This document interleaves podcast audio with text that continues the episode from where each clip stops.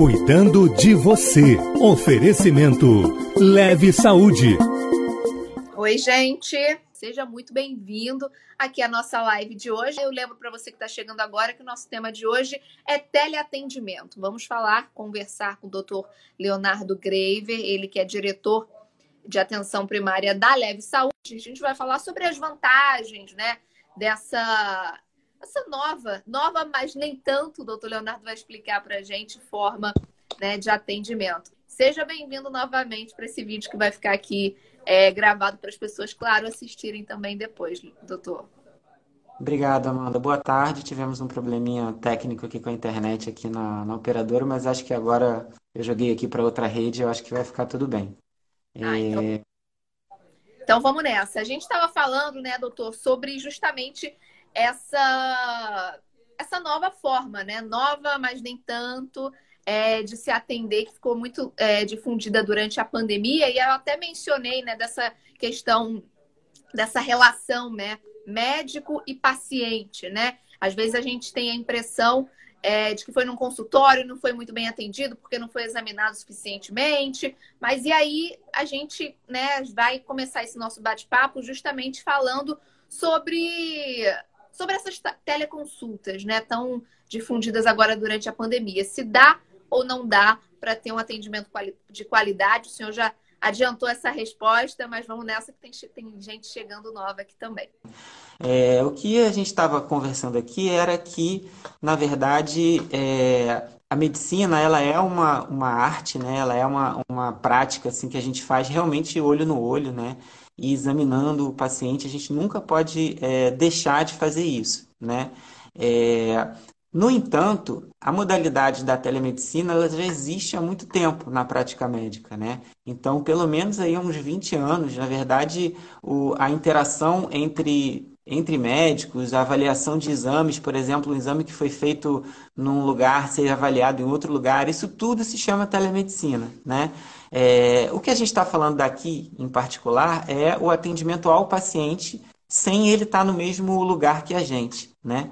Isso, é, embora não fosse tão comum aqui no Brasil, é, em outros países é, isso já estava acontecendo de uma maneira um pouco mais intensa, né? Muito relacionadas aí às leis que esses países têm, né? É, as nossas leis aqui no Brasil para a telemedicina, até a pandemia chegar, elas, eram leis um pouco mais restritivas, né? Que não deixavam muito que a gente fizesse esse tipo de atendimento, né? Em 2018, houve uma tentativa é, de, se, de se relaxar um pouquinho essa questão da lei que regulamentava né, o uso da telemedicina. Isso depois de um breve momento a lei foi revogada e voltou-se às restrições antigas né, de uma lei de 2002 que a gente tem aqui no Brasil. É, só que aí veio a pandemia, né? Quando veio a pandemia, é, a gente percebeu a necessidade de entrar em contato com essas pessoas que estavam em casa para orientá-las, né, tanto em relação à própria Covid, aos sintomas da Covid, quanto em relação às suas doenças que elas tinham e não estavam podendo ser cuidadas porque não estavam podendo circular, né, pela cidade, muitas consultas de rotina sendo suspensas, né? E a gente até hoje está fazendo isso, né? A gente está orientando as pessoas é, a, que têm problemas crônicos de saúde. É, tá difícil atender elas de tanto paciente com sintoma, sintomas respiratórios que a gente está tendo. E aí, o que aconteceu? O governo brasileiro, é, entendendo essa necessidade, ele permitiu que o médico, então, continuar, voltasse ou executasse essa prática de atender as pessoas remotamente, né? utilizando telefone, é, utilizando mensagem de texto e, melhor do que tudo ainda, utilizando o vídeo. Né? Todas essas formas de contato são telemedicina, mas a gente entende que o vídeo, por manter de alguma forma esse contato mais pessoal, né, da gente ver o rosto da pessoa, da gente ver a expressão facial e da gente também olhar o paciente, ver mais ou menos como que o paciente está fisicamente, porque é possível fazer isso, né, embora não seja possível examinar, é, isso, é, isso passou a ser no Brasil feito de uma maneira é, mais é, respaldada legalmente, né? Isso foi muito bom, né? A gente fala assim que às vezes uma guerra, né, que é uma coisa horrível, traz muita evolução, né, para tecnológica e a pandemia também, né? A pandemia também é um, é um cenário onde as pessoas têm que se adaptar e muitas vezes causam evoluções nas sociedades, né? Foi o nosso caso, a, a telemedicina foi uma evolução e eu acho que é um processo assim que nem, que nem vai voltar. A gente vai continuar fazendo isso porque é um passo que foi dado aí que não tem volta. E ela traz muitos benefícios que a gente vai falar aqui durante a live. E, doutor, né, é, é, você falou sobre essa questão da legislação brasileira, só para a gente entender. Então, por enquanto, essa forma de consulta é, é por vídeo está permitida só durante a pandemia aqui no Brasil, é, ou não? O, o senhor acha que, que vai continuar essa, essa modalidade, enfim, com os anos? Dessa forma como a gente está vendo agora? É, então, a, pandemia ela foi uma oportunidade, né, para flexibilizar um pouco a, a, nossa lei, que era uma lei bem restrita, né, que permitia ao médico basicamente a orientação por telefone, mas não o atendimento, né, de um, de um paciente. E é, eu entendo que, o, que, as, que o, os órgãos, né, o Conselho Federal de Medicina, os conselhos regionais, que são os órgãos que regulamentam a prática médica no país, eles é, certamente eles estão revendo é, as leis para longo prazo, para depois que a pandemia acabar, né? Nesse momento a gente está legitimado para fazer coisas que a gente não fazia antes, mas eu acho que depois que isso tudo acabar, né? É, e está acabando porque a vacina está chegando, né? E a gente está vacinando as pessoas. É, esses órgãos eles vão sentar e vão pensar, gente, agora como é que a gente vai regulamentar isso aqui para ficar uma coisa para sempre, né? E acredito que esses avanços é, que aconteceram durante a pandemia vão ser reconhecidos e vão ser incorporados aí às práticas hoje permitidas por lei. Lembrando que você que está assistindo a gente na nossa live pode enviar, digitar a sua pergunta aqui, seja no privado, que só eu vejo, ou então aqui no nosso chat normal mesmo, né, sobre a teleconsulta. Doutor, é, para quem nunca foi, né, para quem nunca passou por uma uma consulta por chamada de vídeo, né? Falando assim, né? Grosso modo. Como é que é, assim, na prática? Só para aquelas pessoas que ainda têm medo, né? Tem um receio, acho, acho que não vai ser um bom atendimento. Só para elas é, clarearem a mente delas, né? Como é que é na prática essa consulta? Ótimo, ótima essa pergunta. Uma pergunta, pergunta de natureza bem prática, né, Amanda? Porque a gente percebe, por exemplo, aqui na Leve Saúde, né? Que é uma operadora que tem feito bastante telemedicina, né, tem oferecido aí essa oportunidade para as pessoas, é, a gente tem, é, às vezes, uma. A gente tem que respeitar muito é, o entendimento que o, que o paciente tem é, em relação à conexão, à conectividade, né, a, a, a, intimidade que ele tem com a internet, né, com o computador, com, tele, com o telefone celular, essas coisas.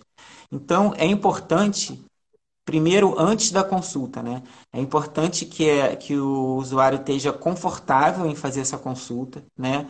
Então, existe necessariamente uma prática de um consentimento, né? O, o paciente ele tem que dizer que ele topa. Se ele não disser, a gente não faz, né? Então, isso é uma coisa importante que o, que o cliente saiba, né? Ele tem que aceitar fazer, né? Tem que aceitar aquela, aquela intervenção, porque é uma intervenção médica. Isso é feito através da assinatura de um termo de consentimento, em muitos casos. Tem casos que a própria plataforma, né, onde se faz a telemedicina, o programa, né, já quando a pessoa entra, ela já clica lá em um, em um botão dizendo que ela aceita ser atendida por telemedicina. Né? E às vezes, no caso das operadoras, por exemplo, alguns contratos, quando a pessoa entra para o plano, ela já assina no contrato do plano, já tem lá um item dizendo que ela pode ser atendida por telemedicina, se isso for confortável para ela. Então tem essas várias maneiras aí de dar o consentimento, mas tem que estar tá consentido, certo? Não pode ser a única opção.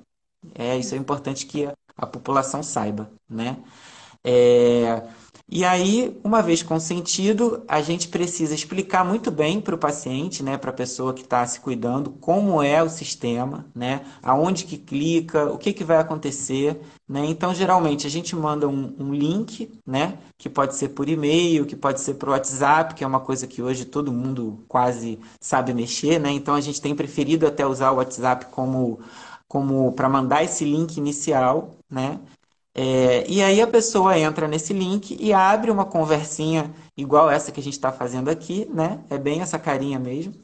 É, mas dentro de uma plataforma segura, tá? Isso é uma outra coisa importante de saber também, a população saber. Existe uma especificação técnica para qual é, sistema pode ser utilizado para fazer uma consulta de telemedicina. Não é qualquer sistema, tem que ser um sistema que tenha segurança de dados, né? É, e aí essa pessoa conversa com o médico, o médico vendo a pessoa, a pessoa vendo o médico. É, é realizada aquela anamnese, aquela entrevista, né, que eu que eu estava mencionando lá no outro comecinho da outra live, não sei se todo mundo pegou aqui.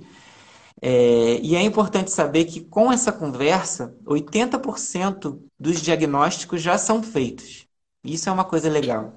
Né? A gente consegue entender que uma pessoa tem uma doença é, em 8 a 10 vezes com a anamnese e a entrevista clínica, que a gente faz conversando. Isso estando presencialmente também, tá? É, em 20% dos casos, a gente vai precisar examinar a pessoa para chegar ao diagnóstico, né? É óbvio que se eu estou numa consulta presencial, eu vou examinar todo mundo, né? Não faz sentido não examinar, apesar de muita gente não examinar, né? Então, não é comum. A gente ouviu o que você estava falando. Ah, o médico nem, nem me examinou, nem encostou em mim. Né? No caso da telemedicina, o que, que acontece? A gente faz toda a entrevista toda a anamnese, faz diagnósticos, reconhece diagnósticos que já existem, né? É, e em alguns momentos a gente pensa esse paciente precisa ser examinado, precisa escutar o pulmão dele. Quando isso acontece, acaba a telemedicina e é combinado um contato presencial. Não, preciso que você venha no meu consultório porque o que você está me contando eu preciso te examinar para eu descobrir o que, que é, para eu saber como é que está. Então é importante isso também a gente trazer aí que existe a limitação da telemedicina. Mas para muitas situações, para e principalmente quando o médico já conhece o paciente, que é o ideal, né? O ideal é a gente fazer uma telemedicina de alguém que a gente já acompanhe, e isso na, na atenção primária é muito importante, é, aí é muito mais fácil, porque você já examinou o paciente uma vez, já sabe como é que ele é, sabe que remédio que ele toma, então a gente faz aquela telemedicina de acompanhamento que é a melhor de ser feita, é a que é mais indicada. É, pois é, doutor, o senhor falou aí sobre essa questão, né, do da pessoa já ser, né, é, é, acompanhada por esse determinado médico. No ano passado eu passei por uma por uma né, consulta assim por vídeo, mas justamente nesse caso já era é, já era acompanhada por anos por uma médica e aí me senti super né, confortável de continuar esse acompanhamento é, através da telemedicina. Mas e para aquela pessoa que, é, não, enfim, teve algum sintoma de algo, quer procurar a telemedicina, porque não está se sentindo segura até para ir numa clínica, enfim, num hospital. E, mas ela nunca teve contato com aquele médico. Dá para ter esse primeiro contato assim, só de forma virtual? É indicado também? Então, o primeiro contato pode ser feito.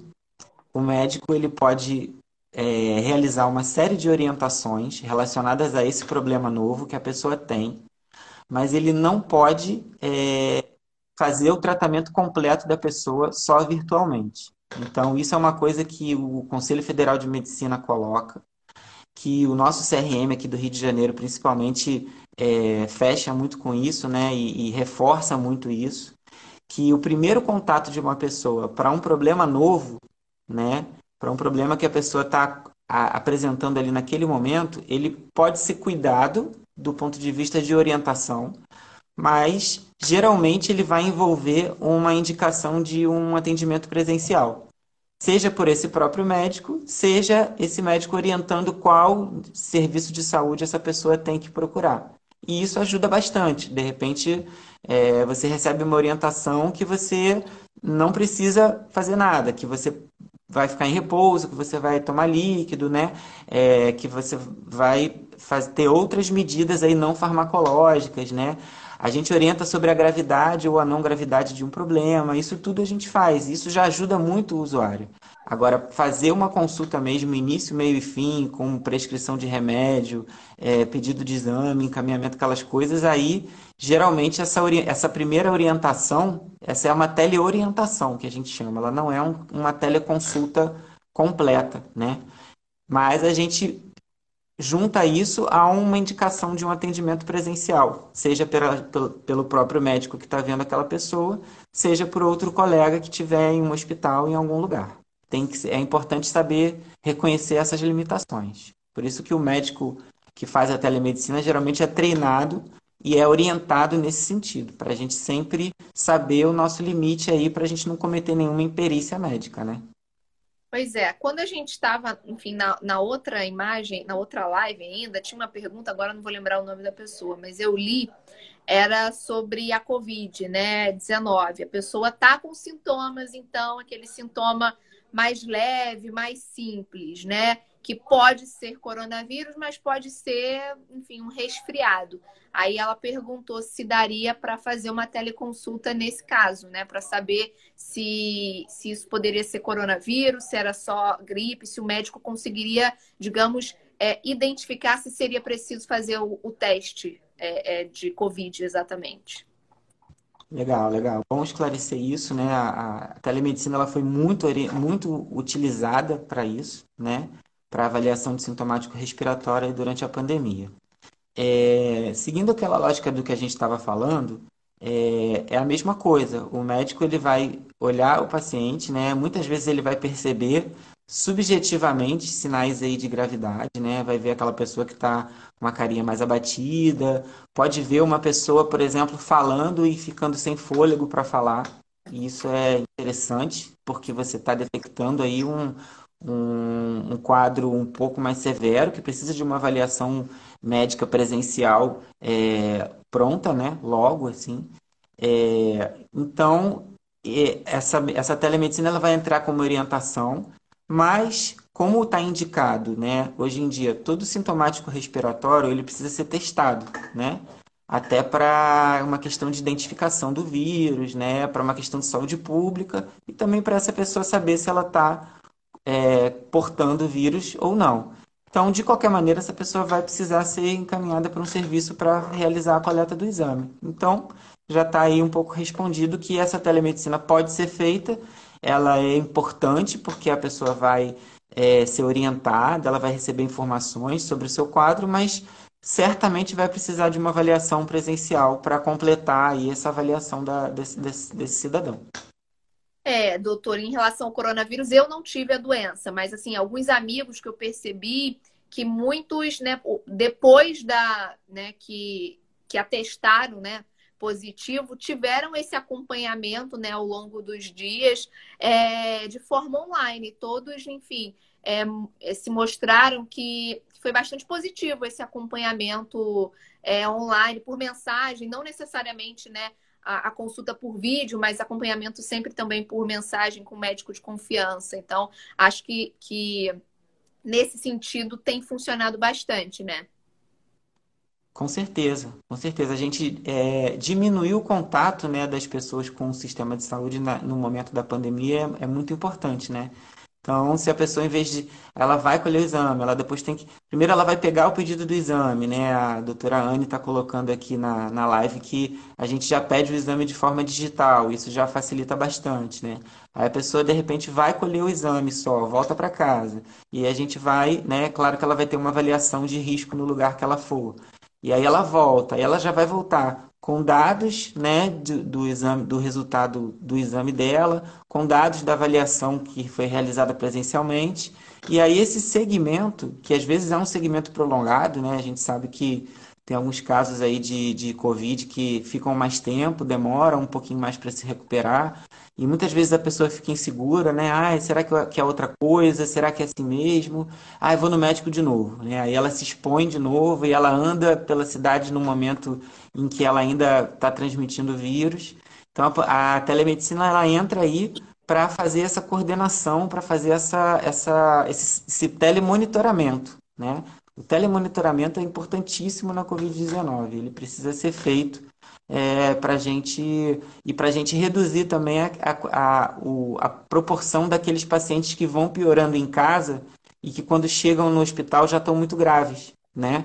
A gente tem condição durante a telemedicina, e aí, se o paciente tiver, por exemplo, um oxímetro, a gente pode olhar a oximetria dele através da, da, da teleconferência, né? Ele pode mostrar para a gente quanto que está dando lá aquele aparelhinho do dedo, né? Que a gente coloca lá para saber o oxigênio. É, a gente pode ver pela fala dele como é que ele está em relação a, a, ao estado geral e a, e a, falta de ar e a presença de, de, de falta de oxigênio. Tem uma série de coisas que dá para a gente fazer mas é a que a gente está conversando. Ela tem que ser, é uma ferramenta que ela veio para ajudar, mas que ela precisa ser combinada com a nossa boa e velha medicina é, mão no paciente, estetoscópio no, no, no pulmão. É, é, é mais ou menos isso. É um complemento, né, doutor? Vou, vou aproveitar aqui o gancho da doutora Anne Moutin, que já até participou com a gente também em outra oportunidade das nossas lives, sobre é, essa questão do exame digital e aí puxando o gancho para a receita, né? É, como é que funciona a receita né, médica nesse caso? Porque a gente tem alguns medicamentos né, que a gente só consegue comprar na farmácia, levando ali né, a receita escrita pelo médico, assinada, carimbada com CRM. E aí, nesse caso, tem mudança, tem alguma brecha, ela, ela é digital também. Como é que é isso, doutor? Ótimo, é legal, interessante essa pergunta. É, durante isso foi uma outra coisa que a pandemia trouxe para gente, né? É, o, os ministérios, né, o Ministério da Saúde, o Ministério da Tecnologia, logo no início lá da pandemia, lá em março, né, do ano passado, é, eles criaram um mecanismo, né, é, onde o, o, a parte médica é, faz a prescrição digital, né, e é, a, existe, existem plataformas, por exemplo, o CREMERGE, o CRM, Conselho Regional de Medicina aqui do Rio de Janeiro, ele ofereceu para os médicos, por exemplo, uma plataforma onde você faz a receita essa receita ela sai com QR Code, né, que é aquele códigozinho, aquele quadradinho com aqueles símbolos pretos e brancos. É, e aquilo ali, ali tem a informação de que aquela receita saiu do site do Cremerge mesmo, né? Que ela foi feita por um médico que tem a senha para entrar no site do Cremerge. E aí o farmacêutico lá do outro lado, lá na farmácia, ele consegue ler aquele QR Code com o aparelho, né, com, até com o celular mesmo, e aquilo gera para o farmacêutico uma validação de que aquela receita é legítima. Essa tecnologia ela foi colocada aí na, na no, no, país, né, já nesse, nessa, nessa época, e ela facilitou muito a nossa prescrição de medicamentos. Né? Então é como se a gente estivesse assinando digitalmente uma receita e o CRM validando essa receita para a gente poder prescrever. É, outra coisa que foi interessante foi a criação pelos médicos das suas assinaturas, dos seus certificados digitais. Né? Eu, por, por exemplo, tenho, sou médico há 25 anos e eu não tinha uma assinatura eletrônica. E eu fiz uma assinatura eletrônica para poder assinar meus documentos digitalmente. Tanto a receita, quanto os atestados, quanto os laudos médicos, quanto os pedidos de exame, tudo isso a gente se muniu de ferramentas digitais para poder fazer digitalmente. É, e, por outro lado, as farmácias, os laboratórios, né, as instituições, as, os, as empresas, né, para aceitar os atestados das pessoas que estavam afastadas, todas elas se adaptaram e hoje é aceito em qualquer laboratório, por exemplo, um pedido com assinatura digital de um médico, né?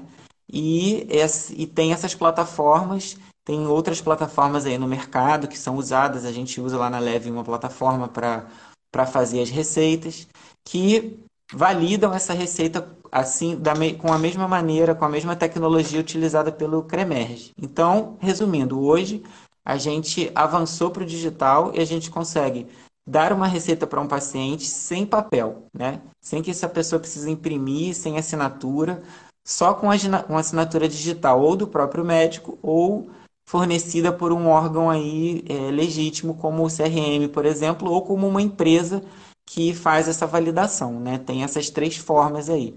É, a única receita que a gente ainda não pode fazer isso é a receita do, do medicamento controlado, aquela que é a tipo B, que é uma azulzinha, que tem alguns medicamentos é, sedativos que são feitos ali, e a receita tipo A, que é uma receita amarela.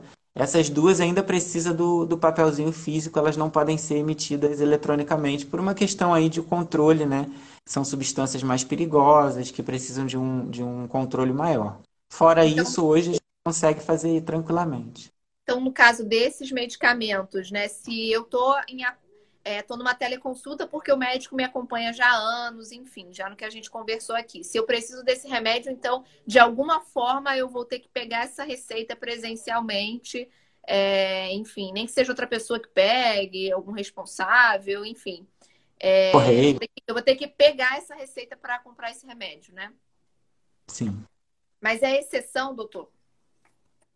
É, porque é uma quantidade de. São remédios que têm é, prescrições muito específicas, né? Na verdade, é, no, a maioria, grande maioria dos remédios, a gente está conseguindo prescrever digitalmente sem problema.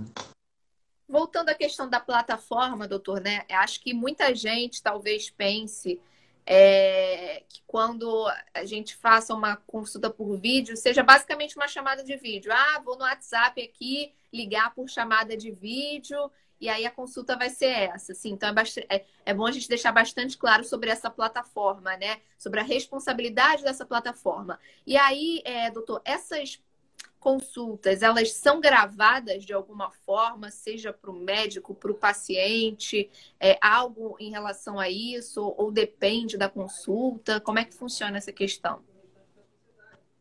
Olha, Amanda, existe uma recomendação, tá, que se grave a consulta. É, essa recomendação ela é da Sociedade Brasileira de Informática em Saúde, tá?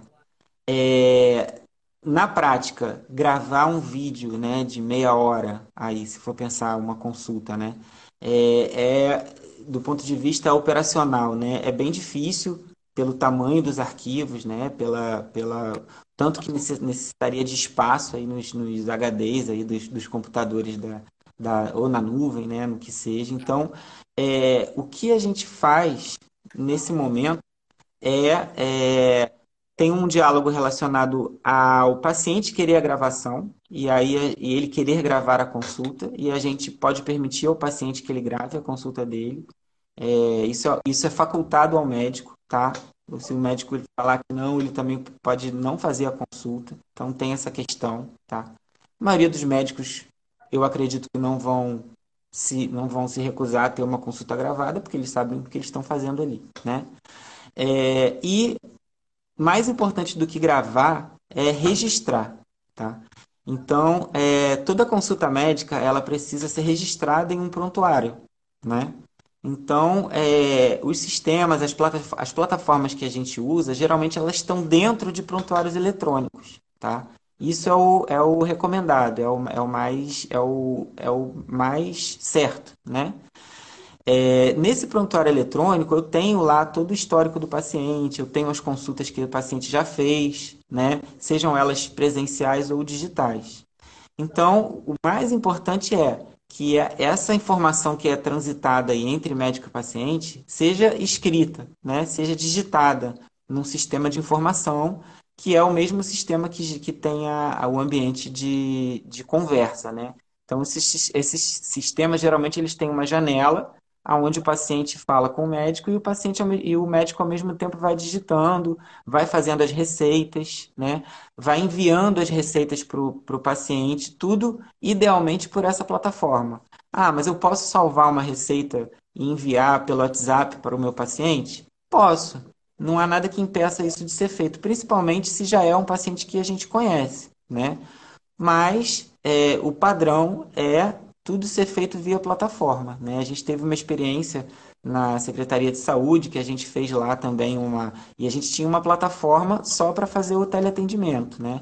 Aqui na Leve Saúde a gente tem uma plataforma de um sistema de prontuário eletrônico, né, regulamentado direitinho, onde a gente faz o atendimento, faz a prescrição, faz o pedido de exame, tudo dentro de um ambiente protegido, né, com senha, seguro, para que as informações desse paciente não sejam, né, é, não caiam na rede, não caiam na, na internet, imagina, né, uma consulta médica. Então, isso é uma coisa que as pessoas podem ficar tranquilas, né, é, em relação à telemedicina realizada né, hoje aí no mercado, todas as, todas as empresas, todos os prontuários estão bem adaptados a essa prática. Então, se você está sendo atendido por um médico vinculado aí, né, a, a, a, algum, a alguma operadora ou algum plano de saúde, ou no caso do SUS, né, algum programa de teleatendimento aí que exista, é, para ficar tranquilo que essas informações elas estão guardadas, elas estão bem guardadas e só o médico, geralmente, a equipe de saúde tem acesso a elas.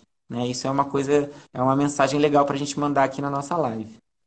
E doutor, uma percepção, enfim, pessoal sua, né? De, é, é, o que que você tem percebido é, em relação à receptividade desses pacientes, né? Que tem que, que, porque geralmente o paciente não era acostumado a ter esse tipo de consulta, né? Aí durante a pandemia teve a sua primeira teleconsulta, digamos assim. Esse paciente recebeu isso positivamente, a maioria gostou, se surpreendeu é, positivamente com, com essa consulta. Como é que tem sido é, é, essa questão?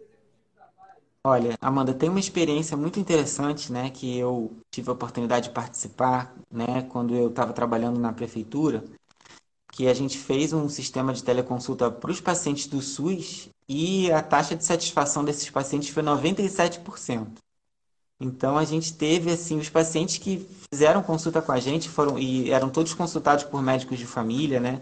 Que tem já uma prática de, de, de comunicação muito boa, muito diferenciada, né? A gente estuda a comunicação, né? Então a gente sabe como abordar certas coisas, né? A gente achou, na verdade, quando a gente começou que ia ser difícil, mas a receptividade foi imensa. Aqui na Leve Saúde, como a gente também trabalha com médico de família, que também tem esse treinamento, é, a gente tem percebido a mesma coisa, tá? É, tem pacientes falando assim, nossa, essa é a melhor consulta médica que eu já tive, né? É, e é engraçado e faz a gente pensar, né? De repente, o que, que a gente estava fazendo no consultório e agora, quando a gente está aqui distante do paciente, ele está gostando, gostando tanto, né? Será que a gente no consultório não estava, talvez, pouco atento a esse paciente, né? E agora aqui a gente tem atenção 100% focada na pessoa, porque a gente está né, de frente para ela, não pode olhar para o lado, não pode, ninguém pode falar com a gente, né? Tem aquela coisa de você estar tá atendendo, alguém entra no consultório, doutor, eu preciso assinar isso aqui, né? Isso na teleconsulta não acontece, né? Então, é, esses pacientes eles estão se sentindo muito cuidados, apesar de não estarem em contato presencial com a pessoa. Né? Isso é um fenômeno muito interessante. Aconteceu na prefeitura, está acontecendo aqui na Leve. Acredito que esteja acontecendo em muitos lugares. Então, Às é, vezes pode é ser até do... Às vezes pode ser até do paciente, né? É, se sentir mais à vontade de estar no seu próprio ambiente, né? ah, tô na minha casa, né? Porque quando você vai no consultório é a casa do médico, né? Aquele, aquela salinha ali. Então pode até ser, ser, ser pensando por esse lado ser um dos fatores, né? É verdade, e, tem, e isso, me, isso me fez até lembrar, você falando isso, né, da, de uma questão relacionada à pressão alta, né? Geralmente, o, quando a gente vai no consultório médico, a pressão da gente sobe um pouco. E quando a gente avalia, de repente, um paciente em casa que ele está mais tranquilo, de repente a gente tem até, se a pessoa tiver um aparelho de pressão automático, a gente já pode saber a pressão dela ali e pode, vai ser uma pressão mais relacionada à realidade dela, né? Do que quando ela está lá no prédio, que ela saiu para pegar o elevador, para subir, para chegar no consultório, não sabe se vai demorar, né? Se vai estar tá atrasado, se não vai. É... Falando nessa questão da pressão, é interessante a gente citar aqui que existem já alguns aparelhos sendo desenvolvidos e já validados aí, né, pela, pela, pela indústria, né, de aferição de vários, de, por exemplo, a saturação de oxigênio, uma coisa que dá para a gente saber. Existe aparelho até que o paciente coloca no ouvido e a gente do outro lado vê o ouvido da pessoa, faz uma otoscopia, que chama isso, né? Que é olhar o tímpano para ver se tem infecção, já tem aparelho para fazer isso. Então, é, e, o paciente, e o médico vê pelo celular o ouvido da pessoa. Então, existem muitas, existe muito avanço tecnológico né, nessa, nesse, nesse caminho aí, e eu acho que todos eles vêm para o bem né, do paciente e para o bem da, da, da, ciência, né, desde que eles sejam usados de forma ética, né, que a gente não pode fazer é, é, é, não, é não ser ético nesse cuidado e sempre estar tá pensando aí né, que não é substitutivo, né, que é uma, uma, uma atenção complementar que vai ter uma hora que a gente vai é sim verdade, precisar é, botar no consultório. Falhou um pouquinho, acho que foi a internet novamente. É, aí parou para mim aqui, o senhor pode complementar. Ah, não, é, eu já tinha então, terminado. Tá... Ah, sim, não, é que falhou aqui para mim. É, enfim, doutor, acho que a gente pode finalizar a live com um resumão de vantagens, né? Das vantagens aqui de se fazer uma consulta online nesse período de pandemia, né? Certo. Legal, vamos fazer um resumão então, né? Porque a telemedicina é boa e deve ser bem recebida, né, pela população, né? Primeiro porque ela é segura, né? Ela é feita no ambiente digital seguro, é, seus dados, suas informações, elas não vão ser expostas para ninguém, só o médico tem acesso a isso. Né? Isso é uma coisa que a gente respeita e a gente preza muito, né? A, o, o, sigilo médico, né? Isso é registrado em um prontuário eletrônico, geralmente, assim como a consulta presencial. Né? É, ela é boa porque ela dá um acesso facilitado, né? Então, é, por exemplo, aqui na Leve a gente atende muito paciente acima de 80, às vezes 90 anos, né? A vantagem dessa pessoa é, não precisar ser removida né, da sua casa, que ela está lá quietinha no canto dela, para ser para vir até o médico, às vezes para fazer um acompanhamento de um médico que já conhece a pessoa, né, que poderia estar tá vendo ela em casa, né, remotamente, é, traz um ganho muito grande para o paciente, né. É, lembrar que nunca a consulta teleconsulta vai substituir uma consulta presencial em alguns casos, né? Então, se eu preciso examinar o paciente, se eu preciso escutar o pulmão, o coração, a barriga, eu, eu vou fazer isso, né? Eu não vou me contentar em fazer uma webconferência e ficar com aquela dúvida. Eu, eu vou marcar uma consulta, vou chamar esse paciente para ver ele. Então, tem que lembrar que os médicos que estão fazendo telemedicina, eles não esqueceram né, de, de que tem que examinar o paciente, eles vão examinar caso seja preciso, mas que a gente sabe que, em boa maioria dos casos, é, com uma boa entrevista clínica e com alguns dados, a gente já consegue ajudar muita gente. Né? Isso, nesse momento de pandemia, é importante porque reforça aí o, o distanciamento físico que a gente precisa ter, principalmente em hospitais e pronto-socorros e emergências, que tem pessoas lá com sintomas respiratórios, né? Então, que se a gente puder não ir lá, nesse momento é, é, é melhor. Né? Mas, para além disso, a gente consegue fazer um bom acompanhamento e lembrar, por último, que existem outras profissões que também estão regulamentadas. Né? Estamos falando muito aqui de médico, né? mas tem hoje aí a psicologia, foi a primeira é, profissão que avançou muito com a telemedicina, né? até porque não precisa examinar tanto né? É, o, o, paciente, a, a fala é muito mais importante mas a gente tem hoje fonoaudiologia, tem várias, várias categorias profissionais aí exercendo o cuidado remoto de uma maneira muito competente. E a gente tem que aproveitar essa, essa evolução da ciência para tirar o melhor para os nossos pacientes. É, a mensagem, né? A gente aproveitar também a tecnologia ao nosso favor, nesse caso, né, das teleconsultas. Doutor Leonardo, muito obrigada, viu, pela presença mais uma vez aqui no Instagram da Band News FM Rio.